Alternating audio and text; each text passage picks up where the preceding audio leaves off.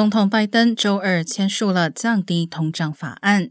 这一巨额开支法案主要内容包括扩大健保覆盖和对抗气候变化，将透过对大企业加税来筹集约七千亿元资金。下一步，拜登政府将在全美各地展开宣传，以及拉动中期选举民主党的选情。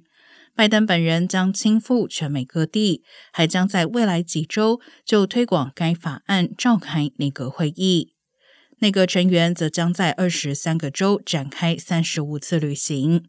除了通胀法案，白宫还计划宣传此前通过的芯片法案、控枪法案和基建法案。